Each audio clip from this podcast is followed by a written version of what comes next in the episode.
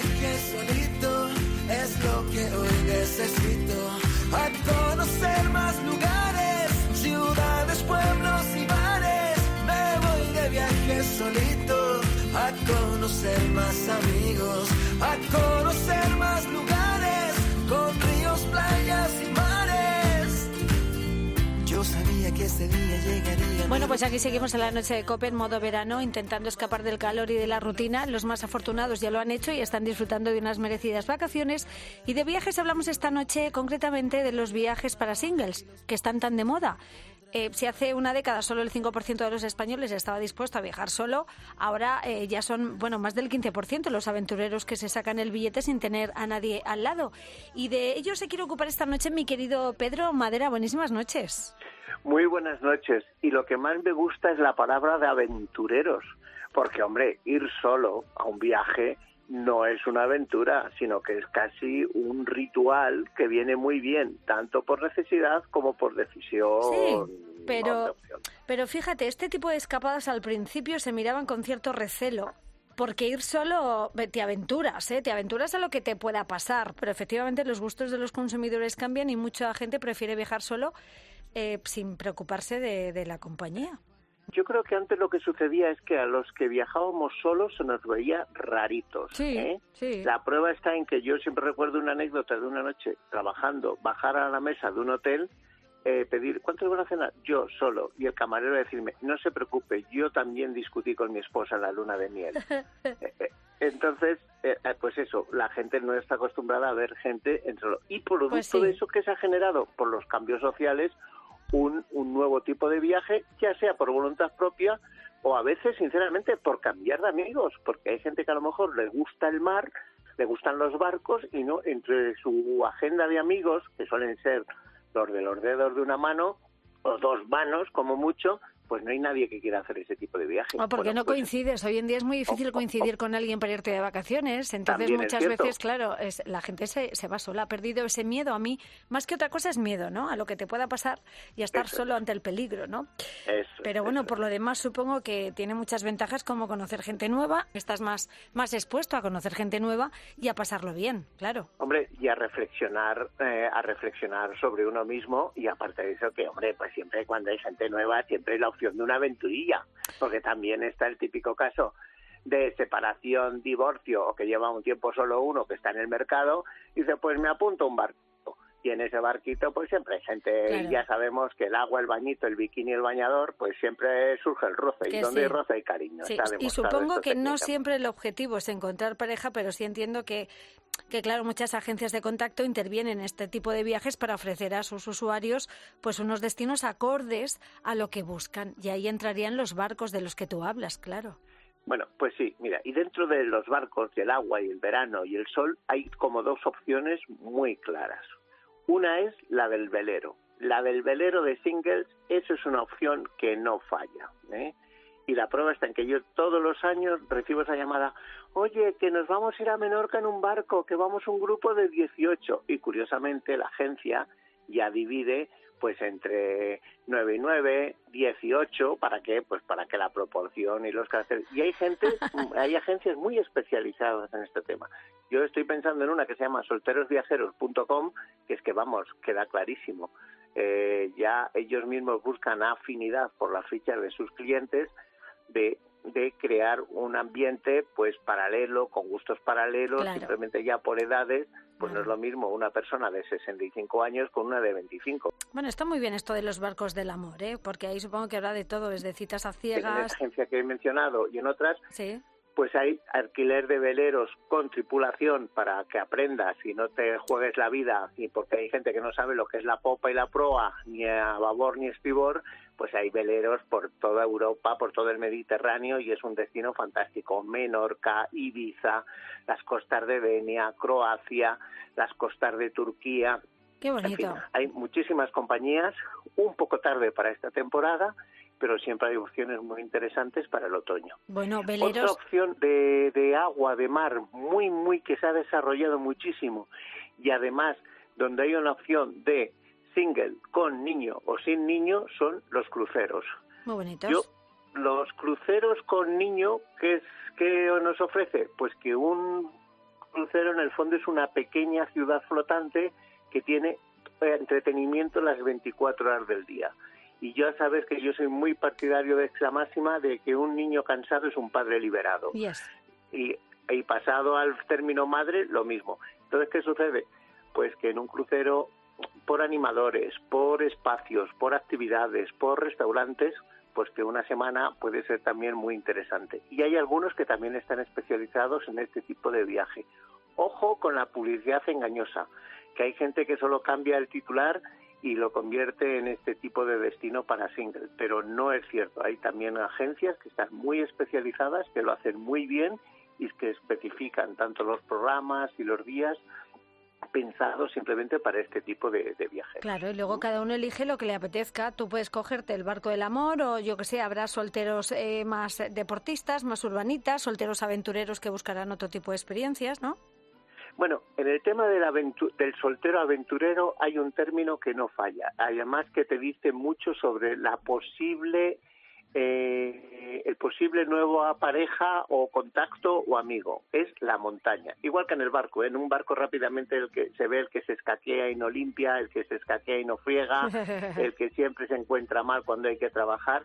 Eso donde mejor se nota es en las actividades caminando, ya sea algo fácil o en la montaña, en situaciones un poquito delicadas. En caminando en algo sencillo, Hombre, pues tenemos en España el mejor trekking del mundo, que es el Camino de Santiago. Ah, claro. Y, y, hay una empresa que se llama Santiago's Way, que la propia publicidad es que parece una agencia matrimonial, de verdad. A mí me encanta, porque te dice, a ver, tipo de grupo, edad, procedencia, habla inglés, no habla inglés. Hombre, eso ya es una garantía, ¿eh? porque claro, pasar que ocho días andando por el camino de Santiago con una coreana que no habla inglés o con un vietnamita que no sepa nada de español, pues claro, al final te puede generar eh, mm. ciertos problemas de comunicación. Pero realmente el camino de Santiago siempre encuentras gente con la que compartir, haces amigos, eh, te quejas del juanete, te quejas de la mochila que pesa mucho, que no pesa, que qué botas llevas, que si tu pantalón transpira, que si no transpira. Hay cientos de temas de conversación.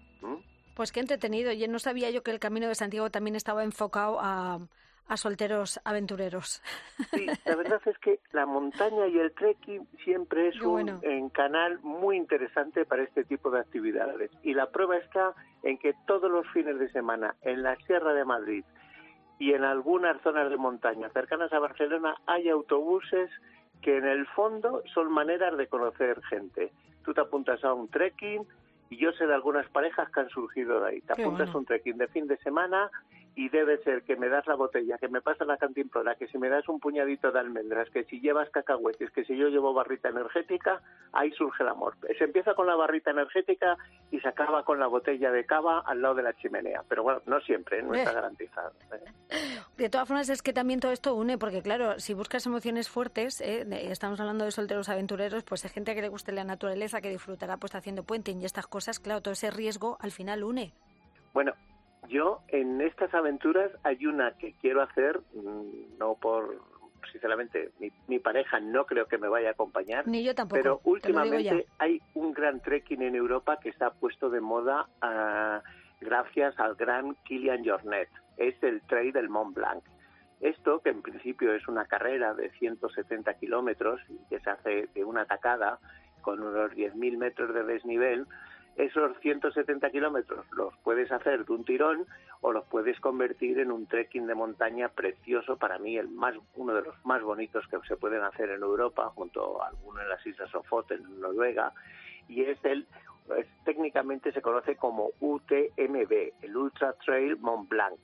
Y el UTMB realmente también, pues esos 170 kilómetros está está como, por, no sé por casualidad, perfecto para un trekking de una semana. Cada día andas 20 kilómetros de montaña con unos buenos desniveles, con acabas cansadito lo suficiente. Y también, ¿cómo hacer esto? Bueno, pues realmente llevando un grupo de 8 o 10 personas andando, no se requiere un gran nivel de escalada, porque no hay que escalar, pero hay que andar, andar con consistencia. Y eso en el fondo yo creo que también eh, se convierte en un reto personal. Como dicen los ingleses, es un challenge. Y ese challenge es una manera de ver si puedo lograrlo, a ver si puedo hacerlo. Y aguantar un día con cansancio, otro día y ver la fuerza que te da un puñadito de almendras, eh, el placer de disfrutar de una botella de agua de esas fuentes que, que salen por un cañito de Yo madera. que soy más de, de, playa y sol, eh, perdóname, pero hay gente que le gusta disfrutar de las vacaciones sin perder el hábito deportivo. Lo entiendo y lo comparto. Y hay un montón de opciones como estamos viendo, Pedro. Yo soy más de tumbarme la Bartola. Bueno, pues sí, es una opción. Oye, y por último, ¿sabes una, una cosa que cada vez está creciendo muchísimo y me llegan ofertas y tal? Son los viajes temáticos, oh. porque en el fondo yo creo que vivimos un tiempo en que caemos muy fácilmente en la obsesión por nuestras aficiones. Desde luego que sí, personalizar nuestros viajes, sí, tienes toda la razón. Eso es, entonces el amante de la música clásica, pues ¿qué quiere? Al Festival de Ópera de Bayreuth, mm. al Festival de, de música de cámara en una esa ciudad pequeñita de Inglaterra, a la Semana Santa de música a la, a la Semana de Música Clásica en Cuenca. Bueno, pues realmente hay agencias muy especializadas en este tipo de acciones, sobre todo en temas culturales como música clásica, arquitectura, arte. Entonces, ¿qué sucede? Si a mí me interesan las villas paladianas en el Véneto, pues ¿qué puedo hacer? Me apunto un viaje preparado para conocer las villas paladianas del Véneto, no solo voy a aprender mucho, sino que posiblemente conozca y trate con personas que están interesadas en, en, los mismos ámbitos culturales que yo. Y eso yo creo que ayuda muchísimo a disfrutar de un viaje y establecer nuevas relaciones personales, que siempre es importante. ¿eh? Efectivamente, ciudades con cultura para solteros culturetas. Estamos viendo que los viajes para singles, para solteros, tienen en España un amplio camino recorrido. Así que, bueno, pues para aquellos que estén cansados del típico ambiente familiar y quieran planificar unas vacaciones distintas a todas las que habían hecho anteriormente, pues está la opción de los viajes para solteros, que me he quedado fascinada con la cantidad de opciones estupendas que hay. Porque, claro, te pones a mirar aquí todo, decía Pedro, entre los, los barcos del amor, para solteros aventureros, que si la montaña, que si la cultura, que si solteros deportistas, urbanitas, naturalistas, tenemos de todos, los solteros playeros, espirituales, juerguistas, incluso solteros cinéfilos, porque también viajar está de moda a ciudades que pueden tener ese cliché romántico como lo es París en las películas o tantísimas otras, Pedro. Esa, esa línea es muy interesante. Creo que hay dos cosas que están teniendo mucho tirón temáticamente, aparte de la música clásica. Uno es el cine, mm. cine varias barras series, y la prueba está en que los viajes a Nueva York eh, para ver lugares o a sitios de Estados Unidos donde se han desarrollado eh, grandes series. Estoy pensando en Breaking Bad y todo el mundo este de Nuevo México y de y de las ciudades desérticas del oeste eh, de, de estos estados me, parece un gran reclamo. En Nueva York y New Jersey para ver los sitios de los sopranos, eso es un gran reclamo. Y el otro es los temas de deporte. O sea, compartir espacio para correr la maratón de Berlín, para hacer un descenso en kayak en el río Navia o para disfrutar de un evento como pueden ser eh, carreras de caballos o pruebas de equitación, eso es la manera, la manera más fácil, con una cierta gracia, de conocer gente que está interesada en los mismos sectores culturales que nosotros. Claro, efectivamente, gente que viaja sola para conocer gente y, organizan su viaje a su aire sin depender de nadie. Querido Pedro Madera, pues gracias como siempre y hasta la semana que viene, corazón mío. Pues nada, hasta la semana que viene y seguimos aquí en la noche, en la noche con Rosa Rosado. Y ahora disfrutar y tú a dormir, que ya son horas. Ay, qué bien, ahora puedo disfrutar de las estrellas. Un beso, Pedro. Hasta la semana que viene. Adiós.